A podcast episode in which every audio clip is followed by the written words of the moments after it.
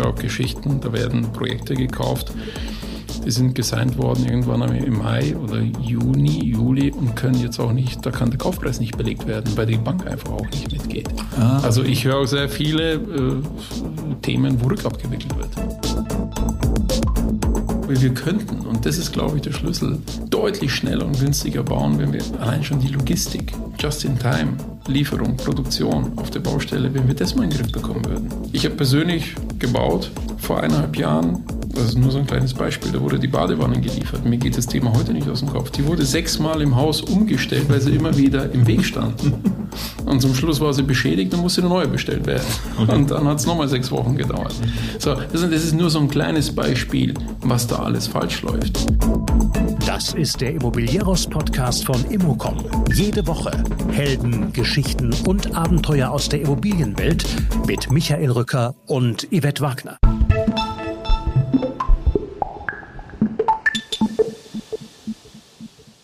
Christian Vogrinjic ist Vorstandsvorsitzender der CV Real Estate AG aus München und mit seinem Unternehmen binnen kurzem in die Unicorn-Liga der Entwickler vorgestoßen. Aktuell entsteht im Frankfurter Bankenviertel das Flaggschiffprojekt Canyon mit begrünten Dach und Fassaden, sozusagen das grüne Herz des Central Business Districts in der Bankenmetropole.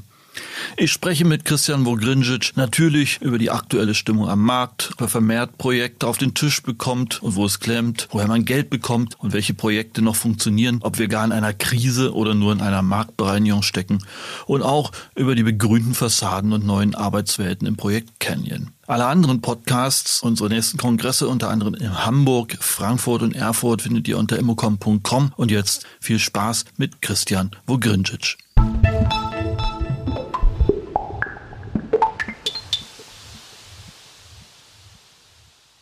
Herr Vogrinjic, CV Real Estate hat, äh, wenn man mal Ihre Meldung, die Meldung allgemein nachvollzieht, doch einen relativ rasanten Weg hingelegt als Entwickler in den letzten, ich sag mal, vier, fünf Jahren. Ja. Ähm, sie ploppen überall in Deutschland auf mittlerweile. Aber so als Einstieg, über welche Projektvolumen reden wir denn gerade bei Ihnen?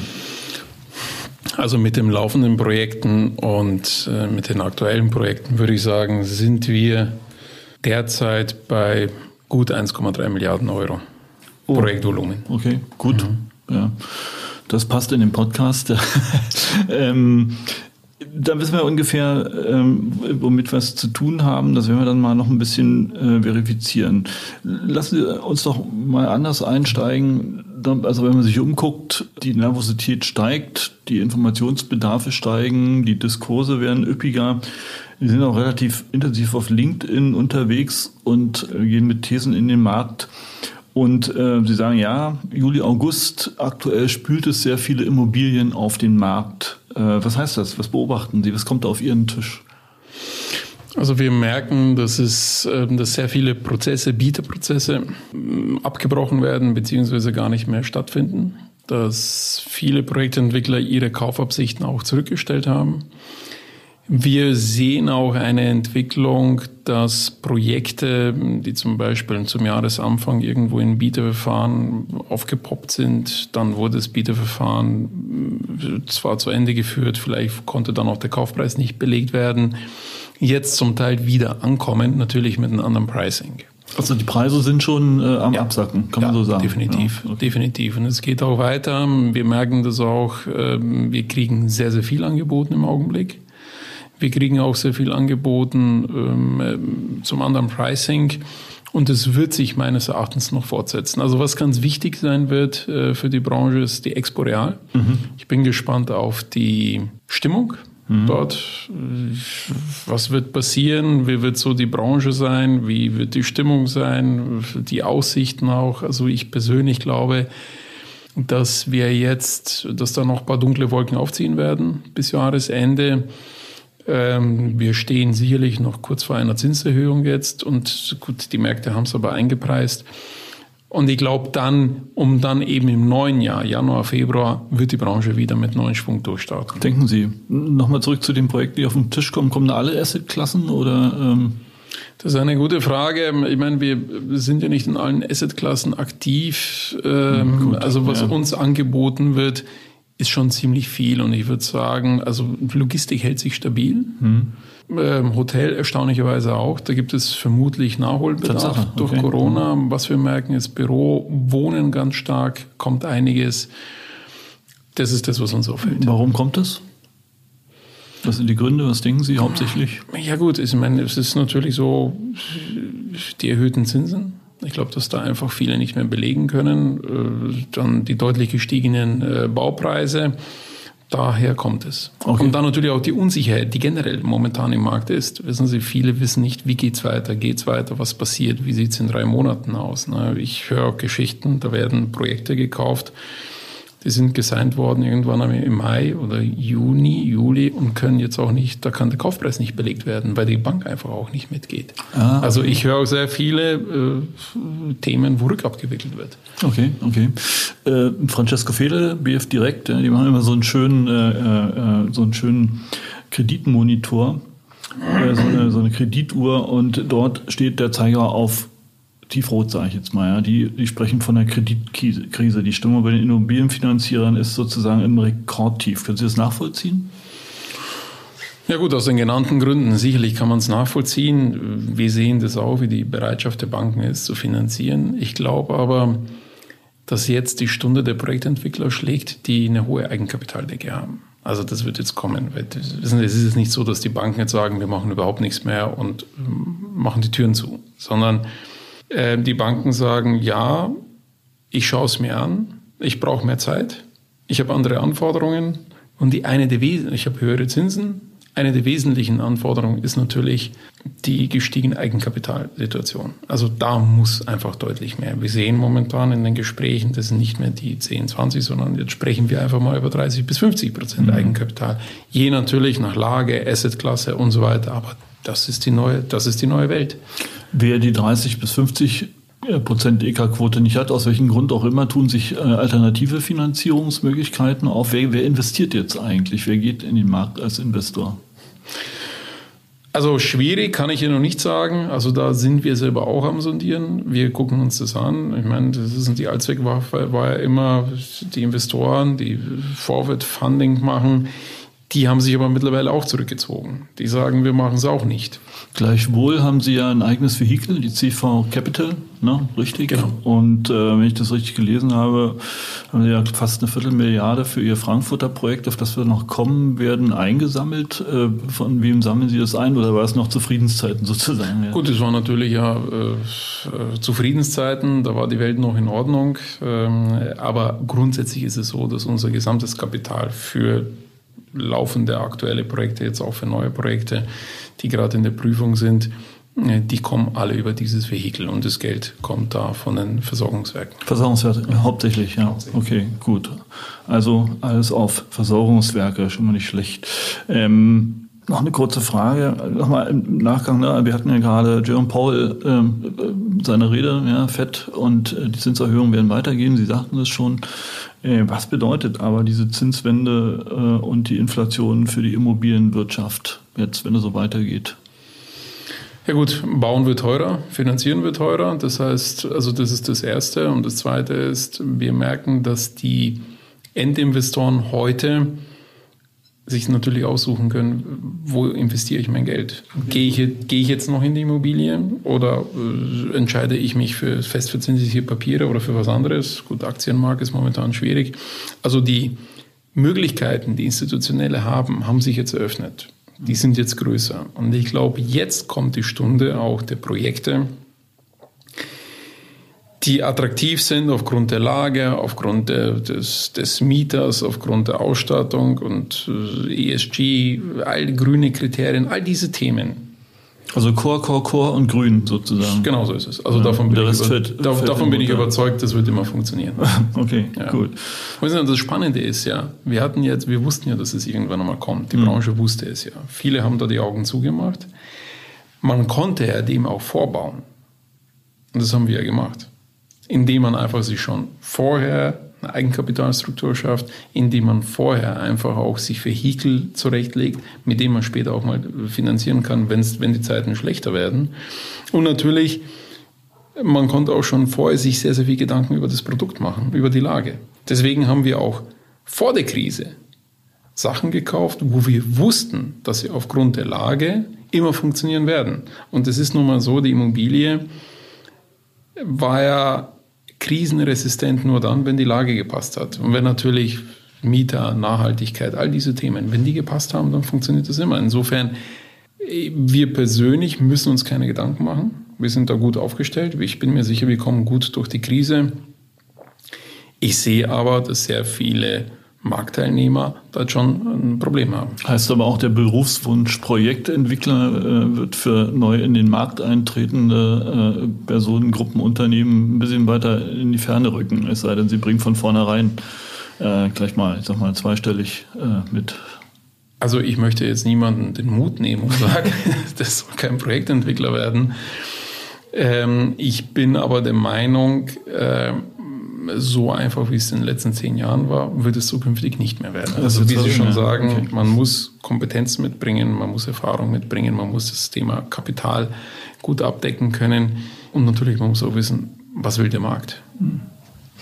Äh, gleichwohl, na, wir haben jetzt also doch schon ein paar äh, kritische, was heißt kritische, kritische also äh, Punkte angesprochen, die, sagen wir mal, auf den Markt einwirken, nicht gerade positiv einwirken. Sie sagen aber, naja, Investitionsklima schlecht, Zinsen, mein Gott, ja, äh, Materialpreise, aber wir haben auf keinen Fall eine Rezession in der Branche. Wir haben also keine Rezession am Immobilienmarkt. Äh, wann beginnt denn eine Rezession am Immobilienmarkt? Was ist es denn dann, wenn es keine Rezession ist? Äh, oder wa warum kommen Sie zu dieser These? Ja, wissen Sie, der Markt, äh, unserem, also der Immobilienmarkt ist ja sehr schreckhaft.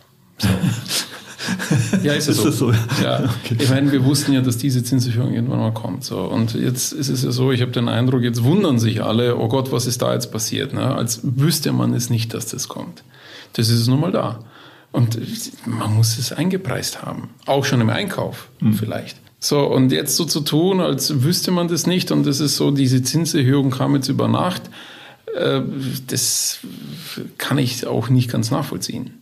Und jetzt zu sagen, jetzt ist, wissen Sie, vor sechs Monaten oder vor acht Monaten war alles noch gut und das Glas war halb voll. Jetzt ist plötzlich, acht Monate später, oder nicht einmal, ist das Glas schon wieder halb leer. Und wissen Sie, dieses, diese, diese Stimmung da, ne, himmelhoch jauchzen, zum Tode betrübt, das kann ich momentan nicht ganz nachvollziehen. Wird da zu viel gejammert oder was? Natürlich. Okay schreckhaft und jammernd. Die Immobilienbranche ist eine schöne Kennzeichnung. Ähm, mal gucken, was wir da für Schlagzeilen draus produzieren können. Aber lassen Sie uns doch mal ähm, konkret werden. Sie, wir hatten es schon kurz angeschnitten. Sie haben ja äh, ein richtiges Landmarkenprojekt sozusagen in Frankfurt gerade äh, am Start. Canyon heißt es. Ähm, wo stehen Sie da gerade? Was ist das für ein Projekt? Wie groß ist das, äh, das ganze Ding? Ähm, das ist das ganze Ding. Also es ist ja so, es ist ja äh, kompletter Neubau. Wir werden den, das Bestandsgebäude jetzt folgt der Abriss im Oktober, spätestens November. Und ähm, wir haben im April den Antrag auf Baugenehmigung gestellt, warten jetzt auch auf die Genehmigung. Ich hoffe, dass wir die bis Jahresende noch bekommen. Wir haben natürlich bei dem Projekt gesehen, dass wir zumindest bisher vieles richtig gemacht haben. Ich komme wieder zurück auf das Thema Lage. Sie haben es auch schon erwähnt. Neben der Lage ist das Thema Nachhaltigkeit ein wichtiger Punkt. Es ist das Thema Grün ein wichtiger Punkt äh, mit dieser grünen Fassade. Und all diese Themen merken wir, kommen bei den potenziellen Mietern, mit denen wir jetzt sehr viele Gespräche führen, sehr gut an. Äh, also nach Eigenbeschreibung, wenn ich das richtig verstanden habe, ist es äh, sozusagen für Frankfurt das erste Gebäude mit intensiver Dach- und Fassadenbegrünung. Äh, was heißt das dann? Wird es dann ein grüner Hügel oder wie muss man sich das vorstellen? Also ein grüner Hügel wird es nicht. Ähm, es ist so, wir haben natürlich die ganzen, wir haben sehr viele Terrassen mit diesem Campusgebäude zusammen. Ähm, wir haben grüne Terrassen, das heißt also die, die Mitarbeiter, die dort beschäftigt werden, die können sich selber dort, wenn sie, wenn sie mögen, ihr eigenes Gemüse anbauen. Äh, wir haben selbst auf der Terrasse Arbeitsplätze geschaffen, sodass man bei entsprechender Witterung auch mit Sonnenschutz, mit WLAN, mit, mit Strom und so weiter auch draußen arbeiten kann. Wir haben natürlich grüne Fassade, wir haben natürlich auch in-house, das nennt sich jetzt Green Walls. Ähm, also in den Büros haben wir auch Wände, die mit Pflanzen bewachsen sind.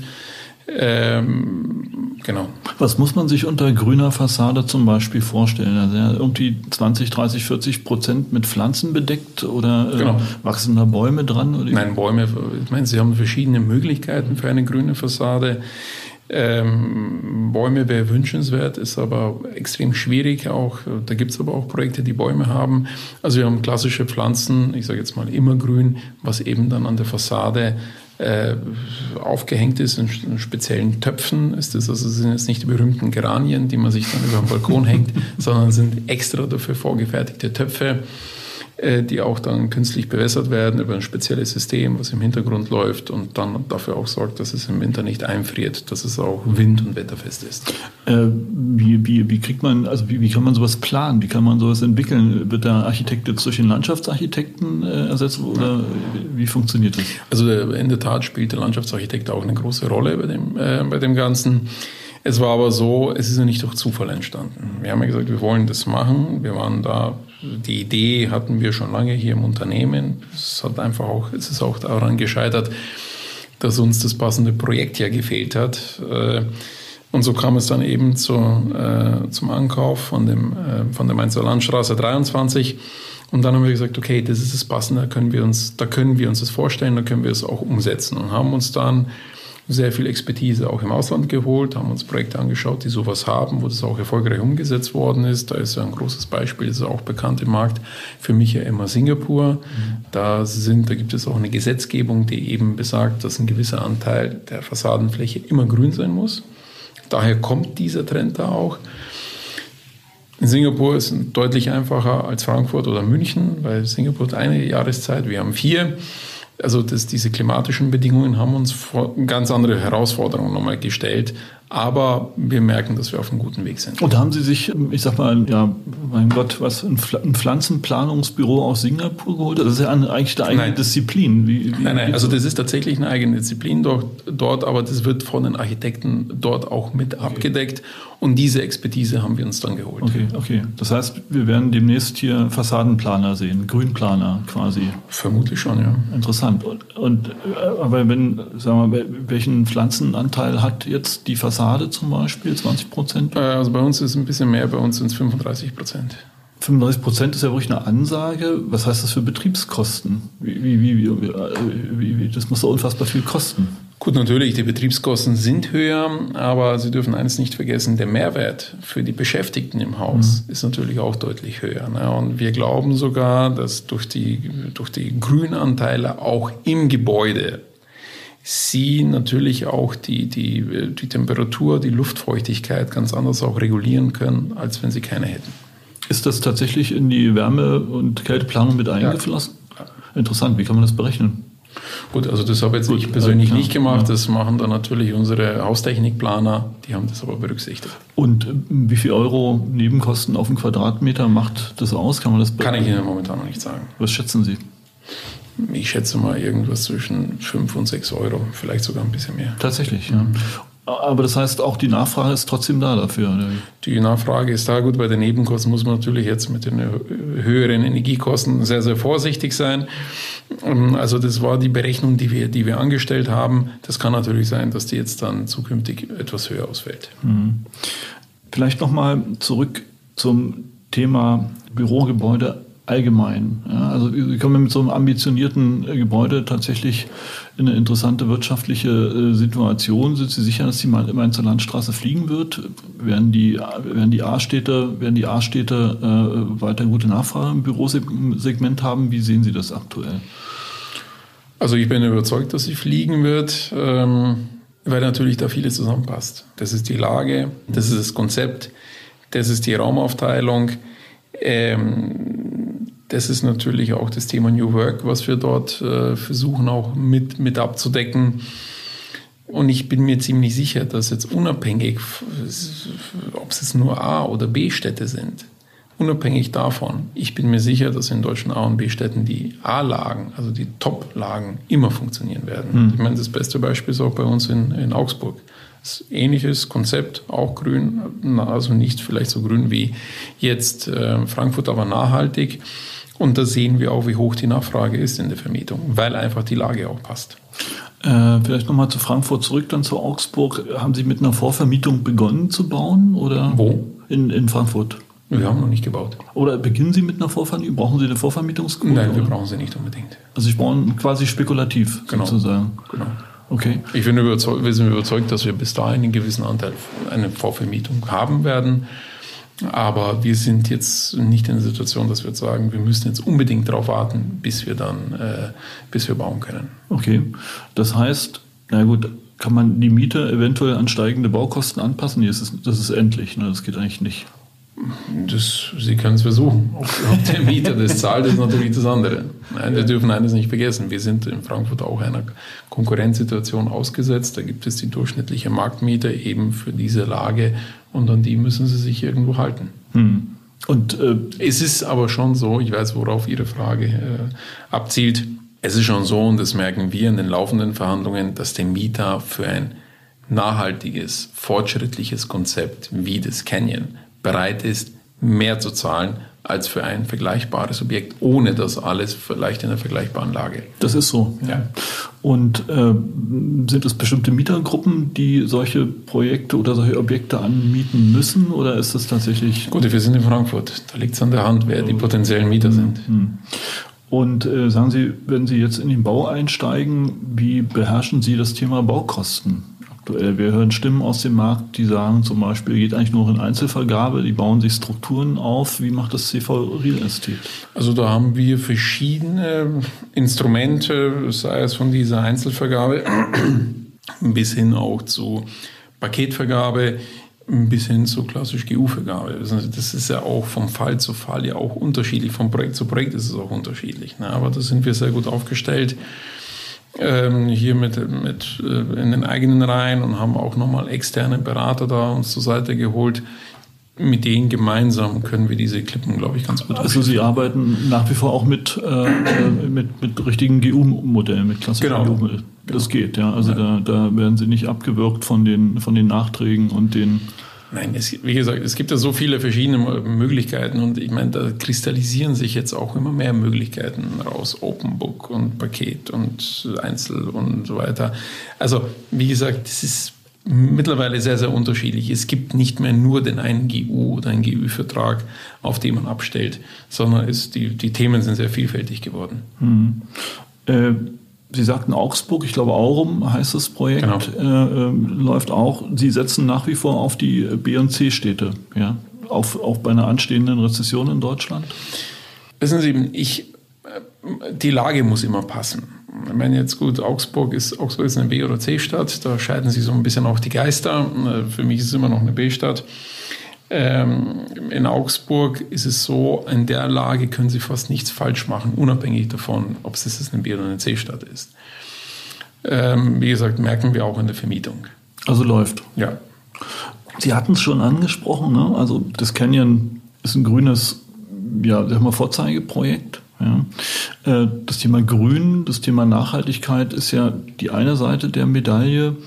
Ähm, Auf der anderen Seite der Medaille steht ja die Veränderung der Nutzung der Arbeitswelten. Ne? Nun ist es, wir haben uns im Vorfeld ein bisschen drüber unterhalten, ein weites Thema und da muss man sich vorantasten, ja, oder sagen, ja, ja, ja, und so, es verändert sich, muss darauf reagieren.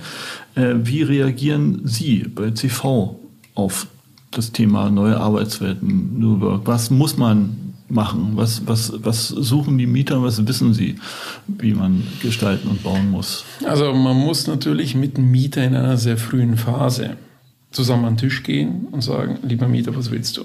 Zeig mir mal dein Anforderungsprofil. So, was hast du für ein Konzept? Was wir nicht machen würden, ist hinzugehen und sagen, so, wir haben hier zehn Büros und äh, äh, das muss funktionieren. Das funktioniert eben nicht mehr, sondern wir versuchen natürlich durch eigene Ideen, die wir hier intern auch entwickeln, durch Ideen, die wir uns äh, holen von externen Beratern auch. Äh, und äh, also der Mieter steht da im, im Mittelpunkt bei uns. Das ist der wichtigste, das ist das wichtigste Bindeglied. Und er muss uns sagen, wie stellt er sich das vor? Sie, er hat ja auch, die Mieter, die sind ja auch in seiner Zwickmühle. Wenn bei den Mietern, speziell in Frankfurt, sprechen wir von, von großen Konzernen, Banken, Aktiengesellschaften und so weiter. Die haben ihre, irgendwann auch ihre Leute alle nach Hause geschickt, mhm. als Corona war so. Ein Teil der Belegschaft ist immer noch zu Hause. Wir merken, dass diese Unternehmen ja großes Interesse haben, dass die Mieter wieder zurückkommen. So, wann kommt der Mieter zurück? Wenn ich ihm A ermöglichen kann, dass er so leicht und einfach wie möglich ins Büro kommen kann. Dass er dann einen Fahrradstellplatz hat, dass er möglicherweise für seinen Fahrradstellplatz eine Steckdose hat, dass er eine Dusche hat, dass er irgendwo seinen Spind hat oder sein, sein, sein, seine Garderobe, wo er die Fahrradsachen und so weiter wegschließen kann. Dann oben, es muss cool sein, es muss nachhaltig sein. Das, die wollen heute auch ein Fitnessstudio haben. Es muss ein cooles Café drin sein. Die Leute wollen zusammenarbeiten. Und dann, wissen Sie, die Konzerne müssen ja das alles darstellen können. War for Talents. Es ist nicht nur mehr so, kriege ich bei dem, ich gehe dorthin, wo, wo ich 10% oder 20% mehr Gehalt bekomme. Sondern ich will mich auch mit dem Büro identifizieren. Ich will aber nicht mehr zu Hause sitzen oder Großteil will nicht mehr zu Hause sitzen. Thema Reinlufttechnik ist jetzt plötzlich auch wieder interessant. Ich komme wieder gerne zurück auf das Thema Grün. Wissen Sie, es gab ja Zeiten, dass in den letzten zehn Jahren, wer hat schon an Pflanzen gedacht im Büro? Es gab ja nicht mehr so viele. Egal, wo sie hingekommen sind, selbst die Topfpflanzen, die berühmte Yucca-Palme war nicht mehr da. Das dreht sich alles. Die kommt jetzt Gott sei Dank nicht mehr wieder, aber dafür kommen jetzt andere, ganz andere Grünkonzepte zurück. Die Leute wollen saubere Luft atmen. Und das alles sind Themen, die uns hier beschäftigen. Wir sind sogar hier intern im, im Unternehmen auch jetzt so weit gegangen, dass wir gesagt haben, okay, wir bauen hier jetzt um das geht jetzt dann los im Herbst. Unsere Mitarbeiter sollen entscheiden, wie soll das Büro bei der CV Real Estate AG zukünftig aussehen. Der Herr Wolenski und ich, wir haben uns ja fast zurückgezogen. Wir haben gesagt, macht ihr mal. Entscheidet ihr. Wie wollt ihr arbeiten? Sagt es uns. Haben einen Berater zur Seite gestellt, haben gesagt, so, entwickelt zusammen ein Konzept. Da werden jetzt ein paar Wände rausgerissen und dann wird alles auf den Kopf gestellt. Letzten Endes, ich muss es dann absegnen und muss sagen, okay, das ist das Budget, so viel darf es kosten. Aber das wird passieren. Also wie sieht es dann aus? Wände raus und Massage liegen rein sozusagen. Wie bitte? Wände raus und Massage liegen rein sozusagen. Gut, das ist jetzt hoffentlich nicht der Fall. Das wird, das wird nicht passieren, aber wir merken schon, dass der Trend dahin geht. Es wird Open Space sein. Mhm. Es wird, Sie haben ein ganz anderes Farbkonzept dann drin. Äh, dieses Konservative, was wir bisher hier drin haben, das kommt dann auch ein bisschen raus. Es wird eine andere Atmosphäre, es wird cool, es wird locker werden.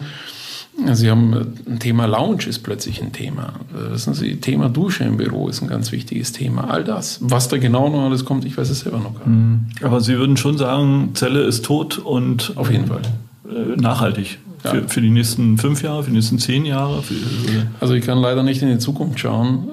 Ich, ich, die Frage drängt sich mir auch auf. Ist es nachhaltig oder kommt die Zelle dann doch wieder zurück? Ich meine, wir sind gerade so, so einigermaßen aus einer Pandemie raus. Und da war während der Pandemie jeder froh, irgendwo in seiner Zelle zu sein und geschützt zu sein. Wenn das wieder kommt, da wird doch wieder die Zelle das Thema sein. Aber gut, dem kann man wiederum auch begegnen mit Reinlufttechnik, Filtern. So.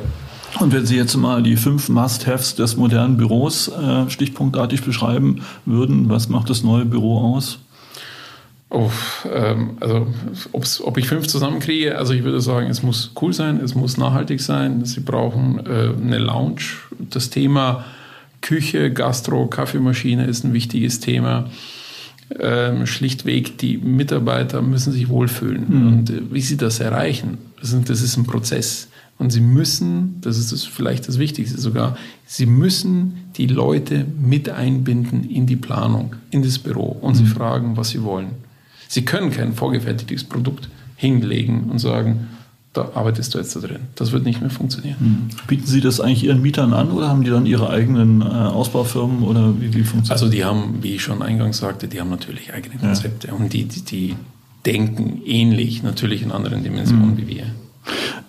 Aber vielleicht nochmal, wenn wir beim Thema Zukunft bleiben, Sie haben ja sozusagen ein eigenes kleines Lab äh, gegründet, CV, was ist CV? Innovation Lab. CV Innovation Lab.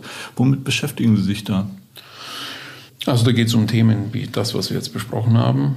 Thema Zukunft, Thema Büro, da geht es um Thema auch Verkehrsentwicklung. Wir haben ja äh, hier auch Quartiersentwicklungen. Da wollen wir natürlich auch wissen, wie funktioniert der Verkehr in einer Quartiersentwicklung? Wie kann ich eine Quartiersentwicklung auch an einen ÖPNV zum Beispiel anbinden, dass es auch nachhaltig ist? Äh, Sie, wir beschäftigen uns da auch mit Digitalisierung am Bau. Wir beschäftigen uns auch mit, den, mit der Digitalisierung von Bauprozessen. Zum Beispiel? Ja, weil wir sind immer noch der Meinung, dass einfach da auf den Baustellen, wenn Sie sich das mal anschauen, wie diese Logistik funktioniert und wie viele Ressourcen da vergeudet werden, das ist, ich meine, wir sind da immer noch im Steinzeitalter. Also ich glaube, wir könnten, und das ist, glaube ich, der Schlüssel, deutlich schneller und günstiger bauen, wenn wir allein schon die Logistik, Just-in-Time, Lieferung, Produktion auf der Baustelle, wenn wir das mal in den Griff bekommen würden. Hm. Ich habe persönlich gebaut vor eineinhalb Jahren, das ist nur so ein kleines Beispiel, da wurde die Badewanne geliefert. Mir geht das Thema heute nicht aus dem Kopf. Die wurde sechsmal im Haus umgestellt, weil sie immer wieder im Weg stand. Hm. Und zum Schluss war sie beschädigt und musste eine neue bestellt werden. Okay. Und dann hat es nochmal sechs Wochen gedauert. Mhm. So, das ist nur so ein kleines Beispiel, was da alles falsch läuft. Da glaube ich, da haben wir ganz großes Potenzial, das einfach auch anders hinzubekommen. Und da liefern Ihre Leute dann Lösungen? Oder, oder? Wir arbeiten daran. Mhm. Ja. Gut. Also Stichwort 3D-Drucker auf der Baustelle zum Beispiel. Wann kommt der? Das würde ich auch gerne wissen. Ich meine, wir sind vielleicht noch nicht so weit, aber das, das werden, Sie werden sehen, wir werden hier ähnlich eine rasante Entwicklung haben wie zum Beispiel Automobilindustrie. Vor zehn Jahren Elektroauto, das konnte sich keiner so richtig vorstellen. Da waren die ersten Hybridmodelle mal da. Schauen Sie heute mal, wo wir stehen. Mhm. Nur in zehn Jahren, das ist nichts. Und ich glaube, dass die nächste groß, der groß, nächste große Entwicklungsschub auch in unserer Branche kommen wird. Wie werden Sie in zehn Jahren bauen? Nicht mehr so wie heute, sondern deutlich schneller. Okay, gut. Herr Vorincic, dann sind wir mal gespannt, was die Zukunft bringt. Dann treffen wir uns spätestens in zehn Jahren wieder. Ich hoffe auch schon früher. Vergleichen wir mit heute. Vielen Dank fürs Gespräch. Bitte gerne.